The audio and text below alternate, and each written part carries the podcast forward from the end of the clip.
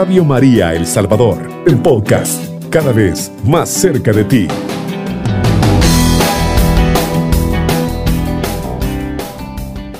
Qué alegría el volvernos a encontrar por este medio, por esta radio. Dios nos permite comunicarnos, llegar hasta la intimidad de sus hogares y poder aprender de bioética. Esta la ciencia, podríamos decir, o la nueva ciencia de la vida, una materia muy importante en nuestro tiempo. En el programa anterior veíamos el uso lícito de los métodos naturales. Decíamos que estos métodos no violentan ni trastocan el orden establecido por Dios. Hoy veremos los métodos anticonceptivos conocidos también como la anticoncepción o contracepción.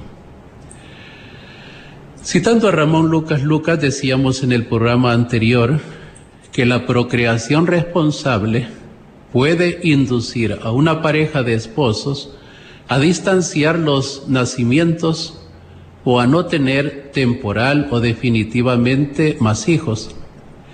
Y que esto puede hacerlo de dos modos siguiendo el ritmo natural de la fertilidad, es decir, haciendo uso de los métodos naturales, o interviniendo artificialmente con un anticonceptivo, es decir, haciendo uso de los métodos artificiales o contraceptivos. Niceto Blasquez nos, nos pone en contexto ante esta realidad.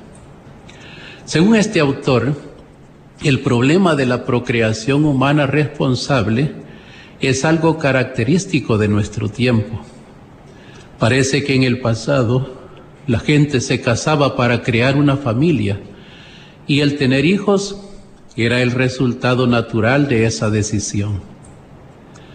Ahora, por el contrario, prima la idea de formar una pareja y la dimensión procreativa está condicionada por múltiples circunstancias sociales, laborales, educacionales y personales.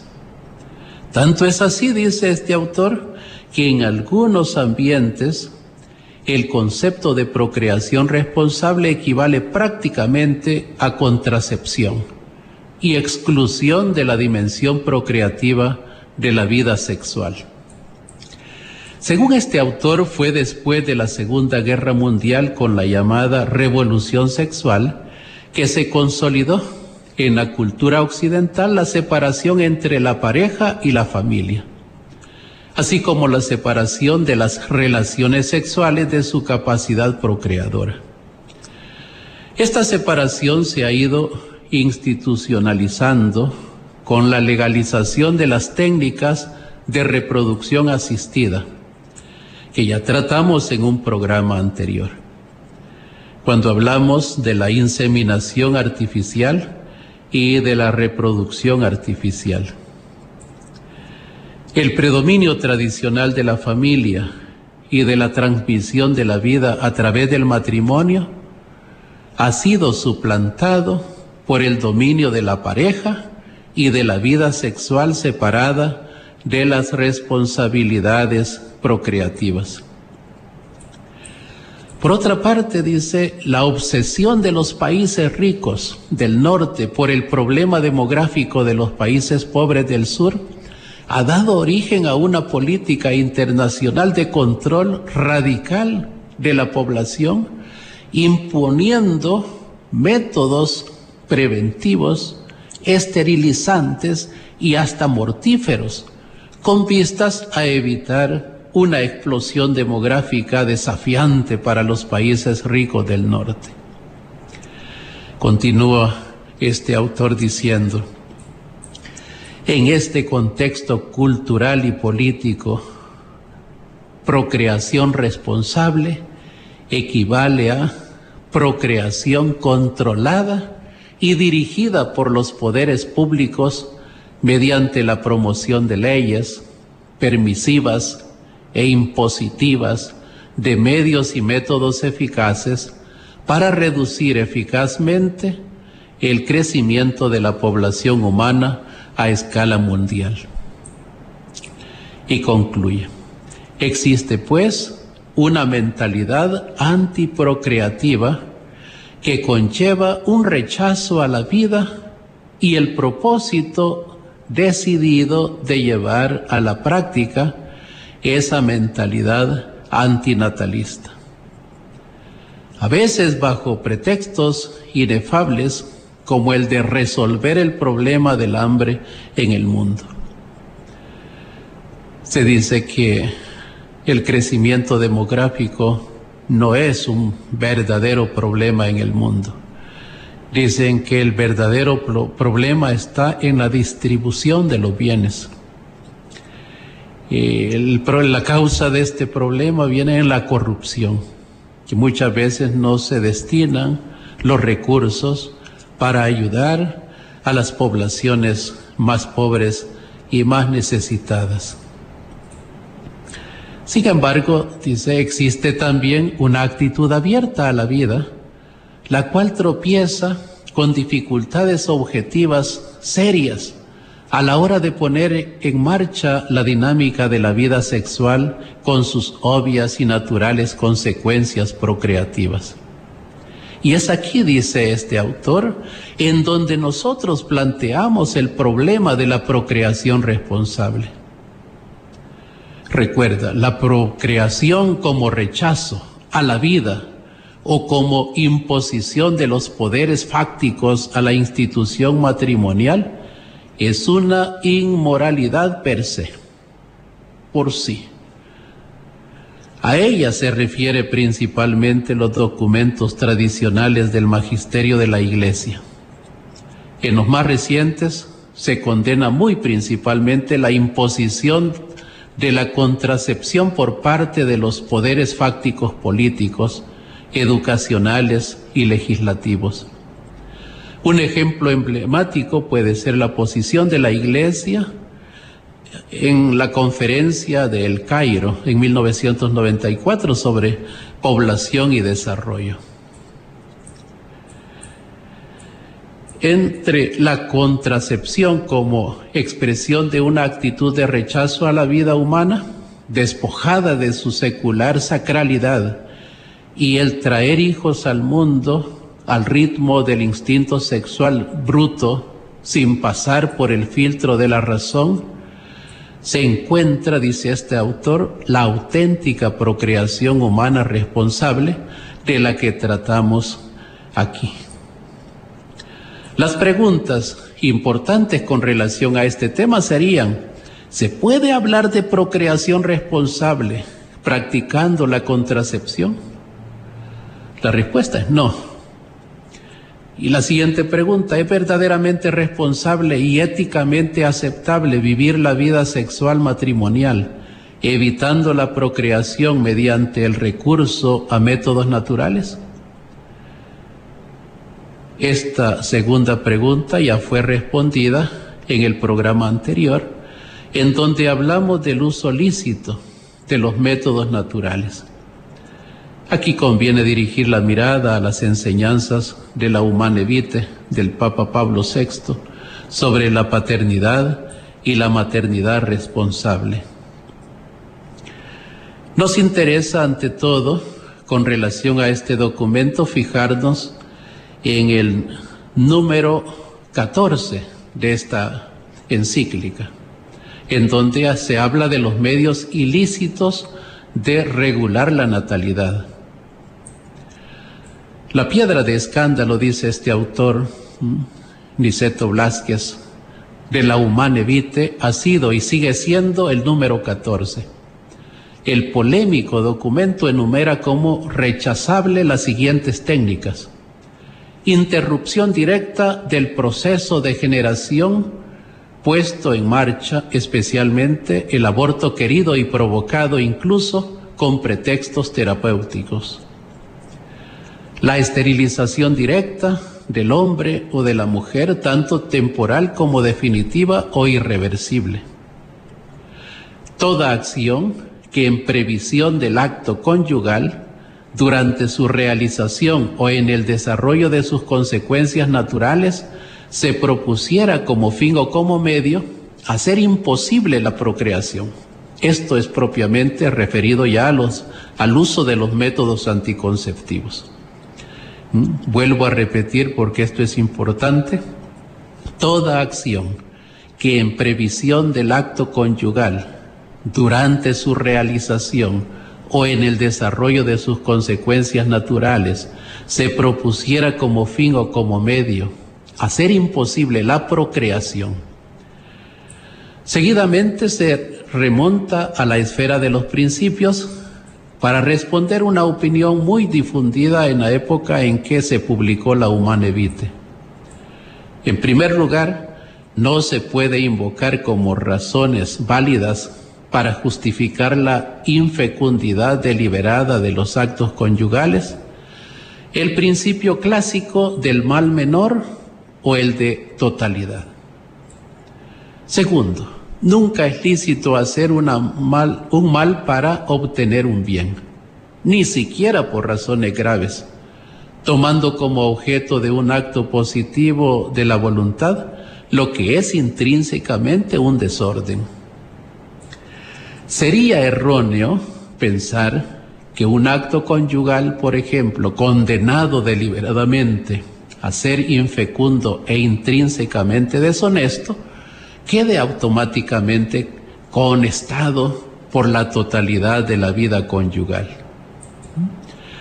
De esta manera podemos ver el planteamiento general de esta realidad de los métodos anticonceptivos. Y la iglesia es clara en prevenir a los cristianos, como madre, a sus hijos, de que caigan en esta trampa de querer legitimar, de querer decidir según su propia conciencia el uso de estos métodos, que rompen y violentan aquellos aspectos de los cuales hemos hablado en otros programas, el aspecto o la dimensión unitiva y el aspecto o dimensión procreativa que sabemos que el Papa Pablo VI dice que son dos dimensiones que van íntimamente unidas eh, la una a la otra. Y de esa manera la Iglesia quiere dejar claro a, a los esposos cristianos que no deben caer en la trampa. Y ya vamos a ver más adelante los diferentes tipos de métodos anticonceptivos que existen. Vamos a ver cómo hay algunos que incluso no solo son métodos anticonceptivos, es decir, no solo impiden el encuentro entre el óvulo y el espermatozoide, sino que también son abortivos, en cuanto que ya concebido el nuevo ser, impide que se implante en el endometrio, en el útero, y pueda seguir su desarrollo normal. Entonces nos encontramos ante una situación muy crítica también porque hay matrimonios y puede haber parejas en que no quieren tener un hijo más porque consideran pues que no es oportuno. Pero como veíamos en el programa anterior, la alternativa no es el uso de los métodos anticonceptivos. La alternativa, la oferta que le hace la iglesia a estas personas con esas situaciones concretas es el uso de los métodos naturales, porque esos no violentan ni trastocan el orden establecido por Dios. Entonces los esposos pueden hacer uso legítimo de los periodos infecundos dentro del matrimonio. Por supuesto que tienen que haber razones de peso, razones justas para poder hacer uso incluso de los métodos naturales, como bien sabemos. Pues un método natural utilizado únicamente con el propósito de no tener más hijos sin más, se convierte en un método anticonceptivo. Entonces veíamos la diferencia ¿no? entre lo que significa espaciar los hijos. Los métodos naturales sirven para eso, espaciar los hijos, no para planificar. La palabra planificar es más empleada para los métodos eh, anticonceptivos. Eh, pero para hablar de los, sí, para hablar de los métodos eh, naturales, hay que hablar de, del uso de esos métodos para espaciar los hijos, De manera que no se encuentren con esa situación de, bueno, acaba de nacernos un hijo y al poco tiempo ya viene otro en camino. Es una, sabemos que un hijo es un don de Dios, pero a veces puede también implicar un cierto sacrificio para los esposos. Bien, vamos a una pausa. Está en sintonía de Radio María El Salvador, una radio cristiana, mariana y misionera.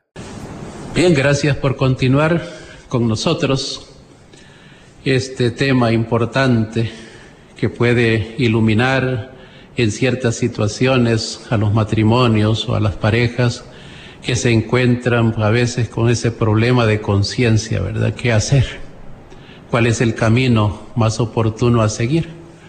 Pues a seguir el mejor camino, el que la iglesia nos propone, para no terminar luego pues eh, dañando nuestra conciencia o con remordimiento, ¿verdad? De conciencia por no haber seguido el mejor camino.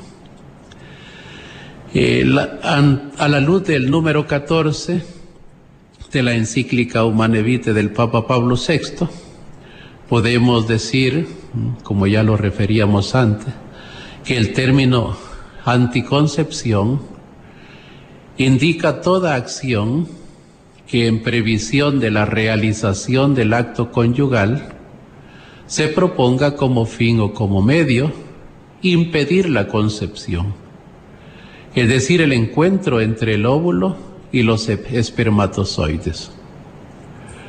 No olvidemos que para nosotros eh, eh, está demostrado, ¿verdad? Y tenemos muy claro que la vida empieza en el mismo instante de la concepción. Ya en la concepción eh, tenemos a un nuevo individuo, un sujeto personal, alguien que ya posee una herencia genética propia. Solo necesita del apoyo de su madre para irse desarrollando y llegar a ser un día como nosotros, personas adultas.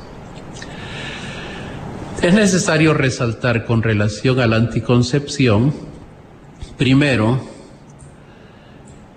que lo más importante en la anticoncepción no es la técnica usada, sino la voluntad de impedir la, la concepción.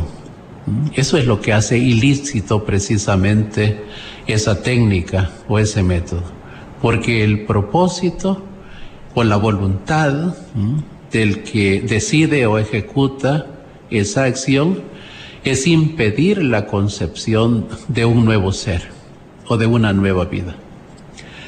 Segundo, con frecuencia muchos de los llamados anticonceptivos, que ya lo mencionaba antes, no son tales, porque en lugar de impedir el encuentro entre el óvulo y el espermatozoide, impiden que el óvulo ya fecundado pueda desarrollarse.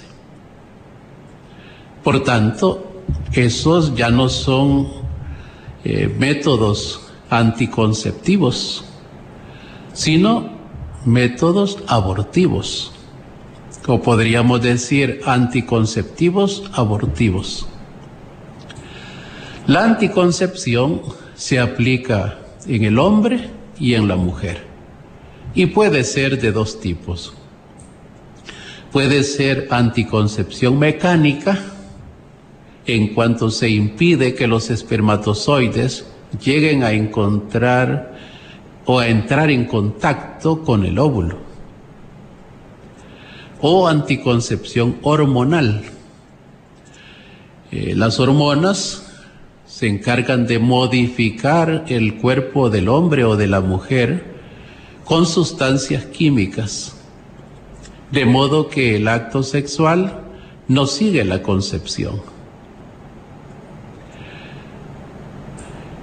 Los métodos más comunes mm, anticonceptivos, vamos a verlos en esta ocasión. Hay posiblemente otros, ¿no? Pero aquí nos vamos a fijar en algunos. En el capítulo sobre el aborto se expondrán las técnicas que actúan de modo abortivo. En el capítulo sobre la esterilización veremos las que producen esterilidad permanente o temporal. Aquí presentamos los métodos que actúan prevalentemente de modo anticonceptivo. Es decir, la, función propia de ellos es impedir el encuentro entre el óvulo y el espermatozoide. En primer lugar, tenemos el preservativo, llamado también profiláctico o condón lo usa el hombre. Está constituido por una envoltura de látex o goma que se aplica sobre el pene con el objetivo de impedir que el líquido seminal sea depositado en la vagina. Existe también el condón femenino o el condón en versión femenina. Algunos afirman que esto es seguro en cuanto que puede prevenir un, un embarazo, que puede prevenir eh, adquirir enfermedades contagiosas. Pero los estudiosos dicen que no es seguro, es, eh, es muy probable que en algún momento falle. Ya vamos a ver más adelante algunos de los motivos por los cuales puede fallar. Luego tenemos el diafragma, lo usa la mujer. Está constituido por un disco de goma blando en la parte central, rígido pero flexible en los bordes, que una vez colocado en la vagina, la separa del cuello del útero impidiendo el paso de los espermatozoides. Tenemos la esponja, lo usa la mujer. Es un aparato de poliuretano empapado de un espermicida que colocado en la vagina ejercita, además de una acción mecánica, una acción química que va directamente contra los espermatozoides, impidiéndoles el paso hacia el cuello del útero los espermaticidas. Eh, los uh, también es otro método. Los usa la mujer. Son sustancias químicas que debilitan o impiden la acción de los espermatozoides se utilizan en varias fórmulas. Fórmula de óvulos, de gel. Normalmente se aplican poco antes de la relación sexual junto a otros anticonceptivos. Luego tenemos la píldora anticonceptiva o conocida como estroprogestínica. La usa la mujer está compuesta por dos hormonas, un estrógeno y un progestínico, que son las dos hormonas femeninas. Ellas interfieren en los mecanismos hormonales que regulan la actividad reproductiva de la mujer. La píldora causa los siguientes efectos. En primer lugar, bloquea la ovulación. Si cada 28 días la mujer normalmente ovula, este método va a impedir que ovule periódicamente o cíclicamente. En segundo lugar, altera la mucosidad que impide a los espermatozoides subir hacia las trompas de falopio. Sabemos que la fecundación suele darse en, las trompas de falopio. Allí se da la fecundación y luego el cigoto se convierte en, en mórula, luego este, va dirigiéndose hacia el endometrio para adherirse ahí en el útero y continuar su desarrollo, su fase de desarrollo. Tercero, alteraciones de las trompas y del útero que impiden el paso y la anidación del embrión. Entonces hay una alteración de las trompas, es decir, de modo hormonal se, se hace ese tipo de alteraciones, lo que impide el paso y la anidación del embrión. Este último efecto, impedir la anidación del embrión, es abortivo, porque ya se ha producido la concepción. Luego tenemos la suministración de pot o preparado, depósito, parche, lo usa la mujer. Inyecciones intramusculares o cápsulas implantadas bajo la piel que liberan gradualmente los estroprogestínicos que son sustancias que también llevan ese propósito de evitar la concepción. Bloquean parcialmente la ovulación, altera la mucosidad y el útero, impidiendo a los espermatozoides subir o al embrión implantarse. Por tanto, este método o estos métodos son no solo anticonceptivos, sino también abortivos. Luego tenemos el coito interrumpido. Algunos llegan a considerar esto como un método natural, pero nosotros los católicos bien sabemos, bien sabemos que este no es un método natural. Coito interrumpido es conocido también como onanismo es el acto de interrumpir la relación sexual y retirar el pene para evitar depositar el semen en la vagina de la mujer. Por tanto, sabemos que Onán es un personaje del Antiguo Testamento a quien le, tocó tomar por esposa a la mujer de su hermano que no había dejado descendencia. Y él se negaba a dejar descendencia de esa manera. Por tanto, cuando tenía una relación sexual con esta mujer, eyaculaba fuera. De allí viene ese pecado, no conocido como onanismo. Bien, vamos a una pausa. Está en sintonía de Radio María El Salvador, una radio cristiana, mariana y misionera.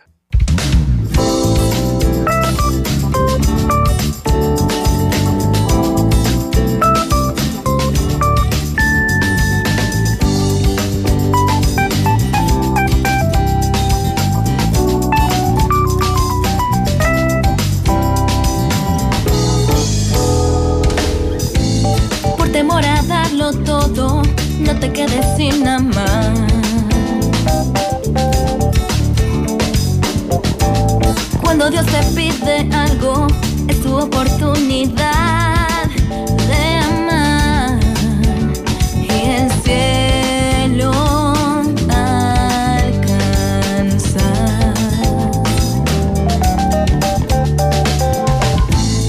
El ahora está en tus manos, vive tu tiempo sin temor.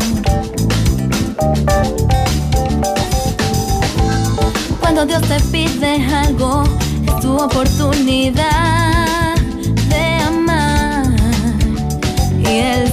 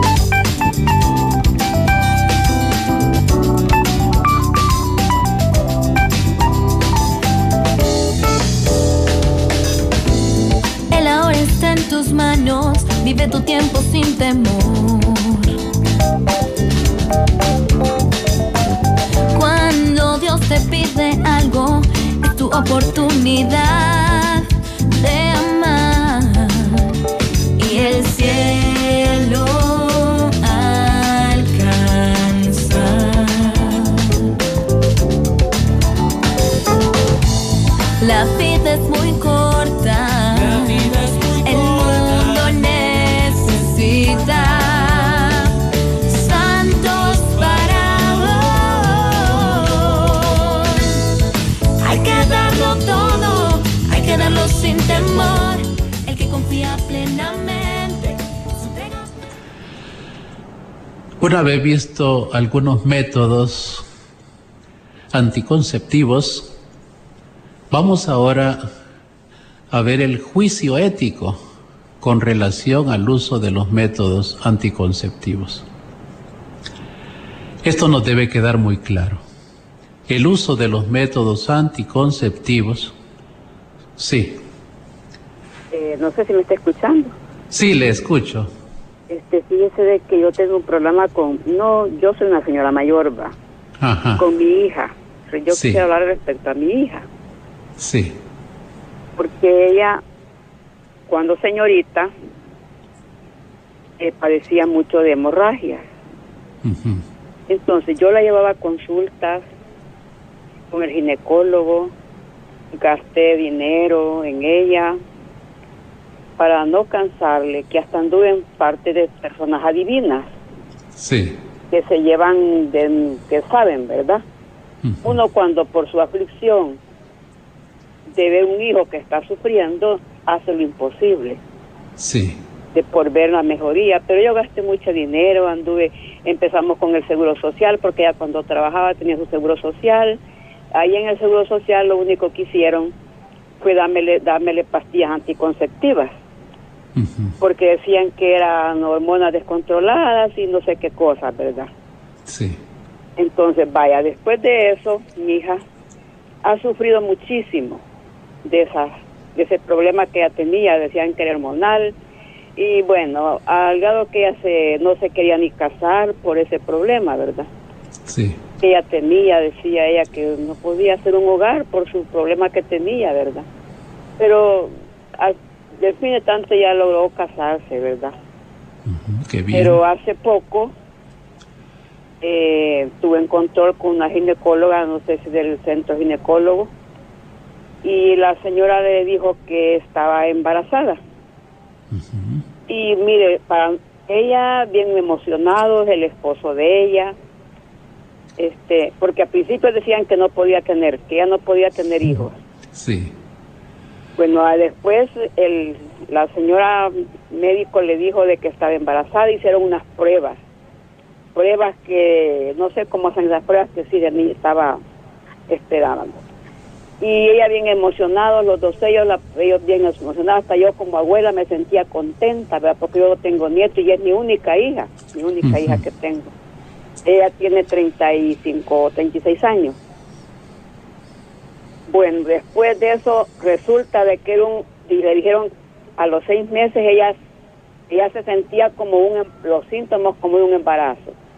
Sí. Pero resulta de que a los seis meses ella hasta se le hinchaban los pies y le dijeron que ella no estaba embarazada, que era un embarazo psicológico y no tenía nada y psicológicamente los síntomas sentía como de un embarazo. Sí. Y ya hoy que la señora volvió a verla como médico, le dice de que tenga fe, que tenga esperanza de que puede concebir, pero ella tiene problemas de que tiene el útero muy alterado. Sí. Pero yo no, yo estoy escuchando a la persona que está dando este programa que dice que las pastillas anticonceptivas hacen ese efecto. Entonces, viendo eso, y a ella en el Seguro Social le, le dieron muchísima pastilla anticonceptiva por problemas hemorrágicos que ella tenía. Sí. ¿Verdad? Yo siento, todavía me siento como confundida por veces, no sé qué creerle a, las personas de la salud, porque yo he tenido muchísimas experiencias también, pero en otros en otros problemas de salud, ¿verdad? Con, Sí. con los señores de, de- de salud. Y yo ahorita yo me siento oyendo este programa que me ha gustado muchísimo, el programa, está bien bonito, ¿verdad? Eh, le digo yo, quizás en mi época, yo soy una señora de 69 años, en mi época hubiera deseado escuchar estos programas tan bonitos, ¿verdad? Pero Sí. uno solo se deja ir por porque lo que dice la... la, la- la persona, Hay poca ¿verdad? educación, ¿verdad?, con relación a yo sé que la, la salud es una, una cosa muy bonita, pero quizás entre lo- todos los médicos hay unos médicos muy excelentes y otros que quizás solo le van tirando el dinero, ¿verdad? Solamente eso. Este, Bien, pues le, agradezco, le ¿verdad agradecemos su durar el participación. problema de mi hija, ¿por qué Sí. ella hoy no puede concebir? Por eso, quizás por tanto anticonceptivo. Ella era una señorita, no se había casado en esa época. Hoy sí ya Sí. es casada ella, ¿verdad? Sí. Solamente, y muchas gracias. Bien, gracias a usted por su participación. Sí, sabemos que el tema de los anticonceptivos, hay médicos que los utilizan para regular, ¿verdad? Si hay este trastornos hormonales en las personas. Ese uso es, es lícito, está permitido, ¿verdad? Pero pienso que el médico que hace uso de ello tiene que informar a la persona sobre las posibles consecuencias, eh, los pros y los contra, ¿verdad? Las, las ventajas o los, las situaciones que le puede traer como consecuencia. Pienso que el médico debe conocer los efectos positivos y los negativos y tiene la obligación de hacérselo saber al paciente, no a aquella persona a quien le va a aplicar ese tratamiento. Y por supuesto, no es inmoral en ese caso el uso de los anticonceptivos. La iglesia dice que está permitido que en ese caso se utilicen. Así es que no, no se preocupe, ¿verdad? Pero, por supuesto, habría que ver en qué medida mm, se le debe aplicar. Los médicos deben saberlo, por supuesto, ¿no? Porque es su profesión. Entonces, pues pedimos al Señor, ¿verdad? Que que le ayude a esta hermanita. Sabemos que ese caso que usted planteó existe, ¿no?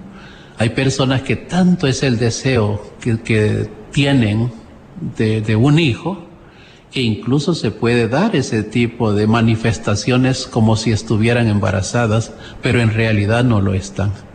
Hace poco hacíamos ese comentario con un sacerdote, ¿no? Que se da ese tipo de casos. Entonces le pedimos al Señor pues para que le regale un hijo, ¿verdad? Para Dios nada es imposible y creo que la esperanza debe mantenerse siempre viva. Gracias hermana por su participación. Bien, estamos en el juicio ético. Algo decía que debe quedarnos muy claro es que el uso de los métodos anticonceptivos es inmoral. ¿Y por qué? Porque separando voluntariamente el aspecto unitivo del procreador, contradice la naturaleza intrínseca de la sexualidad humana. Entonces es importante, es interesante que lo tengamos muy claro. Por tanto, es ilícita toda acción que o en previsión del acto conyugal o en su cumplimiento o en el desarrollo de sus consecuencias naturales se proponga como fin o como medio impedir la procreación. La unión conyugal tiene dos dimensiones, como ya hemos mencionado, la unitiva y la procreadora. Separar estas dos dimensiones significaría perjudicar la verdad íntima de la sexualidad. De ahí que se hable de la procreación responsable, que consiste precisamente en asumir la sexualidad en su verdad. Así, frente a la elección de tener o distanciar o evitar una concepción, la pareja podrá decidir si hacer los actos conyugales en momentos en que es o no posible una concepción sin que esto altere la verdad objetiva de aquel acto. Cubriendo todo El Salvador. Radio María, 107.3 FM.